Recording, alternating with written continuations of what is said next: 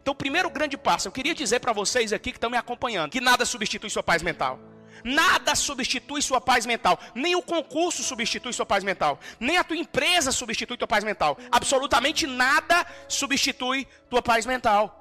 Muitas vezes você fica querendo girar em torno do próprio eixo, correr atrás de resoluções, atrás de vitórias na vida, mas eu quero te dizer, nada substitui tua paz mental. E o primeiro grande conselho que eu quero te dar, segura essa, vá anotando. O primeiro grande conselho que eu te dou, guarda a tua mente, meu chapa. Você quer passar no concurso? Quer? Você quer empreender? Quer ganhar dinheiro? Você quer vencer na internet? Você quer fazer alguma coisa no marketing digital? Você quer fazer alguma coisa pela sua vida? Você quer trabalhar, prosperar, ter um campo de fértil, onde você pisar seus seus pés e você quer ser abençoado? Pois eu vou dizer uma coisa para você agora. Guarde a sua mente. E aí você vai anotando aí, colocando no chat.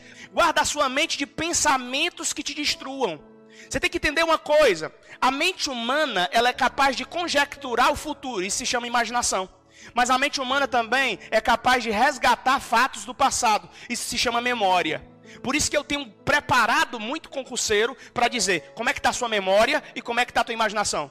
Que tipo de registros mentais você consolidou na sua mente? Eu não quero formar aqui pessoas com mentes retrógradas Pessoas que quando vão buscar informações na mente, só conseguem ver Big Brother Brasil, só conseguem ver páginas de promiscuidade na internet, só conseguem ver videozinhos engraçados do Felipe Neto e do Whindersson Nunes. Essas pessoas não conseguem ver prosperidade, essas pessoas não conseguem ver abundância, essas pessoas não conseguem ver espiritualidade. Então eu quero te dizer algo muito importante. O que tem dominado a sua mente, escuta essa. O que tem passado pela sua mente tem decidido acerca das suas atitudes. O que você tem tido na sua mente todos os dias, você tem pensado no seu dia a dia, é o que está sendo responsável pelas suas atitudes. Você tem pensado merda, tem pensado em destruição, tem pensado em coisas ruins, se prepare, porque o teu futuro vai ser justamente a confidencialidade daquilo que você pensou. Se você quiser parar de estudar, se prepare.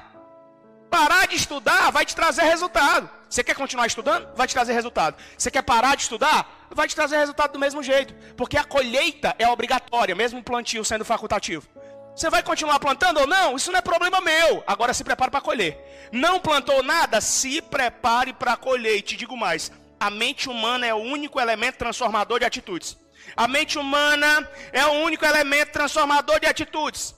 Guarde a sua mente